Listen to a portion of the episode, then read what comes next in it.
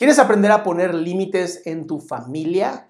Esto es muy importante y me lo han pedido muchísimas veces porque uno de los temas que más trabajo es la ansiedad. Eh, es un tema que trabajo muchísimo en redes sociales y varios de los mensajes que me llegan es, ok, ¿y cómo le pongo límites a mi familia? ¿Cómo le pongo límites a estas personas que viven conmigo pero no saben respetar mi espacio? Y mi primera pregunta para ti, y espero que lo puedas anotar o reflexionar sobre esto, es, ¿qué tanto tú sabes poner límites? ¿Qué tanto tú sabes lo que sí quieres o lo que no quieres?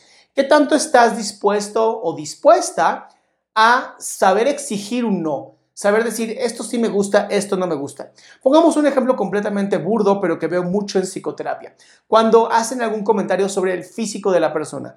Eh, en la gran mayoría tengo mujeres como, como pacientes y algo que les molesta mucho es que les digan algo sobre su físico. Y tienen todo el derecho a poner límites sobre esto, porque al final es tu cuerpo y tú sabes si o no aceptas un comentario de alguien. Ahora, si es una familiar, tendrías el derecho de decir, no me gusta que hables de mi cuerpo. Y para eso solamente tienes que ser muy consciente de, uno, ¿qué es lo que quieres? Dos, ¿qué es lo que no vas a tolerar que ocurra? Y tres, ¿qué reglas vas a poner que no sean violentas? ¿A qué me refiero? Decir, no hables de mi cuerpo, así no va a funcionar porque simplemente van a decir, ah, ya sé qué botón voy a picarte para molestar. Pero ¿qué tal que le dices, este, tío, tía, abuela, abuelo, no importa, tú sabrás a quién se lo dices. Te voy a pedir con todo respeto que no menciones nada de mi cuerpo porque, porque a mí no me gusta. Así es sencillo. Te voy a pedir que no hables de esto porque a mí no me gusta. Si quieres, comentarlo con otras personas, pero conmigo no, por favor. Porque hasta cierto momento nosotros podemos controlar qué se nos dice a nosotros, no qué se dice a nuestras espaldas. Querer controlar lo que se dice a nuestras espaldas es paranoia y no te lo recomiendo porque te vas a cansar de intentar controlar.